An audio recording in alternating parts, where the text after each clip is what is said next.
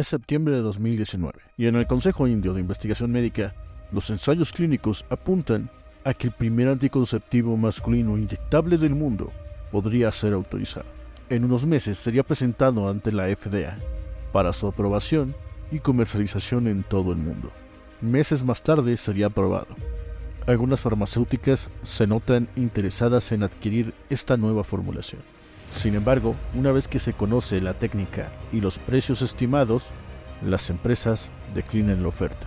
A pesar de la tecnología, la premisa, pero sobre todo la difusión que ha tenido en redes este primer anticonceptivo masculino de uso para las masas, lo cierto es que no hay ningún interesado en adquirir la patente y los derechos de comercialización. La farmacéutica israelí Teva explica por qué. Habla su director de comunicaciones. De entonces ha pedido Sharma. Bueno, básicamente no estamos interesados porque lo que Teva está pensando, así como muchas otras farmacéuticas, es invertir en un producto que al menos nos dé de ganancias 5 mil millones de dólares. Haciendo cálculos de las personas que podrían ser candidatas a clientes, lo cierto es que esto solamente nos daría a ganar menos de mil millones de dólares. Los números no cuadran. No estamos aquí por caridad. Palabras más, palabras menos, esto básicamente refleja lo que su director de investigación y desarrollo, además del de comercialización, están pensando. Por otro lado, 2019 también es la salida y el preámbulo para la autorización de los que serían conocidos como los medicamentos más caros del mundo. Lo cierto es que siempre ha habido polémicas con cómo poder justificar el costo y precio de los medicamentos en el mercado. La industria farmacéutica siempre ha justificado que la inversión que hace, a pesar de ser gigantesca, corre un riesgo increíble porque no se sabe si el producto llegará a término y a ser autorizado, más aún si será un éxito en ventas. Por lo que si ellos invierten, no sé, un millón de dólares, es muy probable que justifiquen la inversión sobre 100 millones, básicamente por el riesgo que corren de que la droga no sea exitosa, colocando el producto sobre los 50 mil dólares aproximadamente. Este ejemplo da una radiografía de cómo se comporta la industria farmacéutica para la parte del precio. Sin embargo, parece ser algo mucho más atractivo un producto caro que un producto barato. Sin ir más lejos, en México, los ingresos de las tres principales marcas de farmacias de patente sobrepasan por mucho los ingresos de la principal empresa de venta de medicamentos genéricos del país. El paciente mexicano lo tiene claro. Si es caro, es bueno. Somos Negocios de Salud, un programa que te habla de tendencias, noticias y herramientas que le interesan a tu empresa de salud. Si tienes un consultorio médico, una farmacia o hasta una biofarmacéutica, te daremos las claves que afectan el sector de la salud. Así tomarás las mejores decisiones para tu negocio y sobre todo para los pacientes a los que les cambias la vida. Ya eres un profesional de la salud, conviértete en un experto en los negocios de salud. Bienvenidos al podcast Negocios de Salud. Mi nombre es Miguel García y es un gran placer estar con ustedes un episodio más. El día de hoy vamos a hablar del precio de los medicamentos. Este tema sale por casualidad precisamente porque veo algunos artículos que hablan sobre eso, el precio de los medicamentos. Y como saben que aquí en Negocios de Salud nos encanta relacionar dinero y productos de salud, bueno, creo que este tema tenía que ser obligatorio. De hecho, no estaba planeado, lo estoy grabando en este momento, poco tiempo después de ver estos insights referentes a productos y precios. Este va a ser un programa muy cortito, pero súper, súper útil para todo aquel que tenga un servicio o negocio de salud. Así que vamos ya a entrarle. Vamos a comenzar con una pequeña historia. Hace un año aproximadamente, una persona se acerca a mí a preguntarme sobre una opción de que si yo le podía conseguir un producto que costaba cerca de 10 mil pesos. Ese producto tenía tres pastillas y era para tratar los dolores de cabeza. El producto no tenía una contraparte genérica, era de patente. Como suelo hacer con todos los amigos y como sujeto que se dedica a la salud y a los negocios, siempre les propongo una opción más asequible, porque la mayoría de estas personas no cuentan con los medios para pagarse el tratamiento que ellos creen que necesitan. Y al rato hablaremos por qué lo creen, no es que lo necesiten. Bueno, y naturalmente le propuse otra alternativa que lo platicara también con su médico. Era un producto que, si bien para mí es caro, porque para mí cualquier cosa que valga más de 150 pesos de un medicamento genérico es demasiado costoso, pues me parecía que era una opción mucho más asequible, porque la opción que yo le proponía no sobrepasaba los mil pesos, incluso de marcas conocidas, a lo que ella dijo que ya lo había probado, pero que no le había servido. Así que le creí. Sin embargo, como soy muy metiche, comparé estudios sobre este tratamiento para el dolor de la cabeza respecto a los datos del producto que yo le proponía. Los datos eran abrumadores. La efectividad de este caro producto era tan solo de un 40% versus el 80% del otro producto. Por cierto, el producto que yo le proponía era medicamento controlado por contener un producto de alto riesgo y el producto que ella manejaba o que le habían recomendado era de libre venta. Bueno, no libre venta como tal, pero bueno, pertenecía al grupo 4. Seguí buscando más información. Tiempo después supe que ella se endeudó para adquirir este producto y tras unos seis meses resulta que el producto aparentemente dejó de funcionarle. ¿Adivinan a qué producto fue el que le sirvió? Exacto, tras pagar una fuerte suma de dinero en una consulta médica, resulta que este último profesional le prescribe exactamente el producto que yo le recomendaba probar o que al menos le mencionara a su médico tratante. La diferencia es que el producto que yo le hablaba se comercializaba con una fórmula de dos productos. Un producto para el dolor de cabeza y otro para potenciar ese efecto de mitigar el dolor de cabeza mientras que el que ella había probado solo era el producto sencillo para el dolor de cabeza. Su nuevo médico tratante por el cual pagó pues, una fuerte suma termina recomendándole este. Nuevamente ella se acerca a mí y me dice lo mismo, que pues le habían prescrito el producto.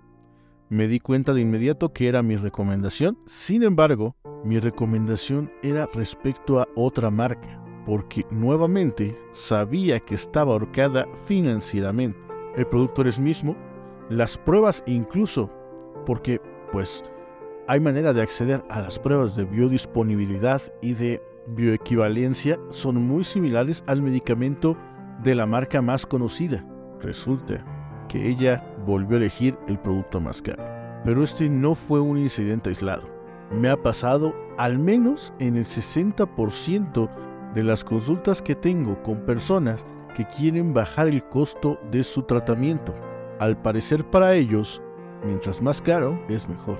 Pensé que era solo algo referente a mi entorno, ya que no me relaciono con gente que pueda pagar pues tratamientos demasiado caros, al menos no en el día a día. También resulta que a medida que sube el precio del medicamento, bajan las opciones.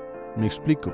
Para tratar muchas enfermedades de origen bacteriano, pues tenemos una amplia gama de antibióticos, cuyo precio es relativamente barato si lo comparamos con medicamentos para tratar otros padecimientos.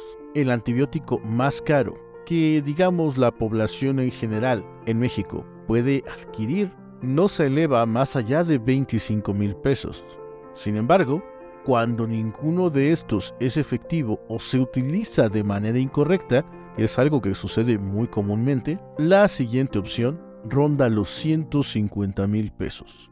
Como ven, hay un hueco enorme de precio y un hueco enorme en donde pues no hay ninguna opción. Y una vez colocado en este rango de precios, lo cierto es que no hay mucha competencia ahí.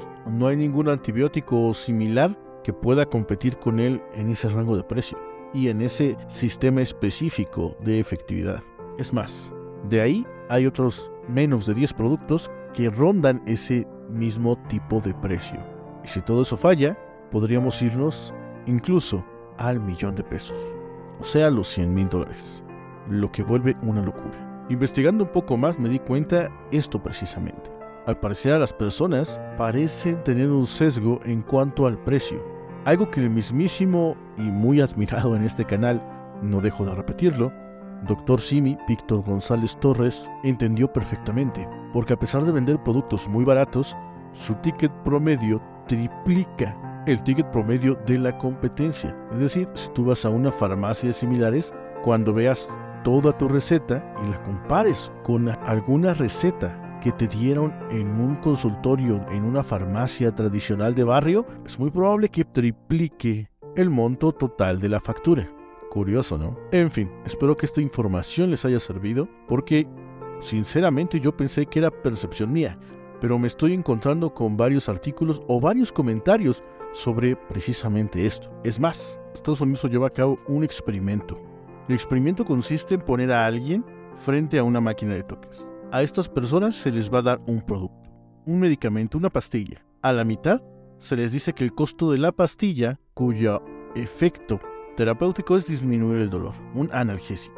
El costo de la pastilla es de 0.5 dólares, mientras que a la otra mitad se les indica que el costo de la pastilla que le dieron es de 5 dólares es decir, 10 veces más que la otra pastilla. La pastilla, por cierto, es un placebo. Al momento de terminar las pruebas dándole choques y donde se le da la pastilla y luego vuelve a recibir choques, en el caso de la pastilla barata, solamente el 40% o 20%, no recuerdo exactamente, decían que pues la pastilla sí les funcionó, que sí les ayudó a sentir menos dolor. Mientras que en la pastilla cara, que les repito, era exactamente la misma que la supuesta barata, pues resulta que entre el 80 y el 90% dijeron que sí les ayudó, que sintieron menos dolor. Algo muy loco que nos habla precisamente de que la percepción de que algo es caro nos da la percepción de que es bueno o que es efectivo. Y como este varios estudios que he estado revisando precisamente sobre marketing farmacéutico, donde básicamente el chiste es subirle de precio. Es más,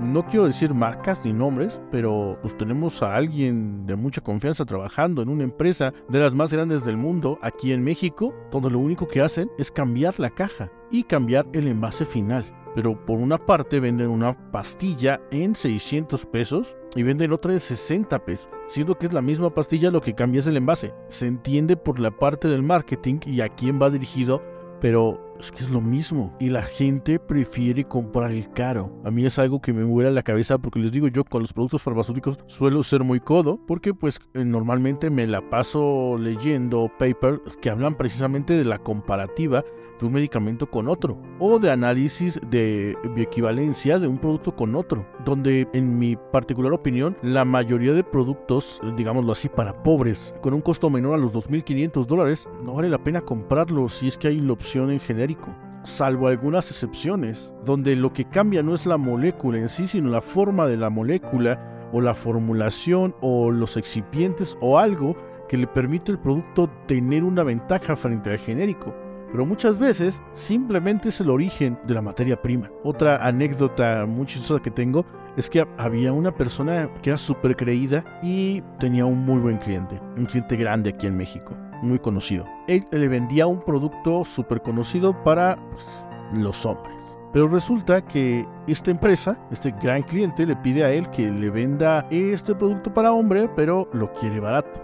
Pero no lo quiere de la misma marca que la marca más barata pero lo quiere adquirirlo muy barato para ellos subirle un 300%. Y de alguna manera la única forma de justificarlo era que fuera una marca única donde solamente ellos pudieran distribuirlo. Entonces al momento de esta persona, de, mi conocido, estar buscando las opciones, va con la marca más barata del mercado de laboratorios y les dice, oye, quiero un producto baratísimo pero eso sí, no seas gacho, no lo fabriques con materia prima china, que es de donde viene pues, básicamente este producto. Y también lo tiene Israel. Lo quiero con productos alemanes. Ok, se los formulan. Y al momento de yo estar analizando las formulaciones, precisamente, resulta que sí, la materia prima provenía de Alemania, pero no era fabricada en Alemania a una empresa que se dedicaba a comercializar moléculas, me parece que era israelí, una molécula que pues, no se hacía en Alemania, se hacía donde se hacían los productos más baratos del mercado. Es más, no me parece, ya me acordé, era israelí, que es donde se fabrica esta pastilla a nivel más barato en el mundo. Y a él, por su ego, se lo estaban vendiendo más caro. O sea, este gran cliente finalmente lo vendía al precio que quería, pero todavía se hubiera podido sacar un fácil un 40% de utilidad si hubiera contratado a alguien más. Pero pues como era su cuatacho, lo contrató. Y esta persona, pues, simplemente por el ego de, de que quiero algo alemán, pues se quitó bastante del margen que tenía el producto. Y con esto terminamos con esta historia de egos, de sesgos con el dinero, la salud y lo bueno que es un producto. Negociemos un saludable abrazo virtual. Hasta la próxima. Esto es Negocios de Salud Podcast. Si quieres saber lo más avanzado en temas de negocios, particularmente negocios de salud y cuidado personal, así como herramientas, tendencias, noticias y más para tu empresa de salud, suscríbete al podcast en Apple Podcasts, Spotify o en cualquiera de los enlaces que dejamos en la descripción. Nuestras redes sociales y página web las encontrarás en las notas del episodio. Esperamos que hayas disfrutado de este capítulo. Si es así, te pedimos nos favorezcas con tu calificación de 5 estrellas en las aplicaciones que cuenten con esta opción. Y le hables del podcast a quien pueda interesarle. Sin más por ahora, negociamos un saludable abrazo virtual. Hasta la próxima.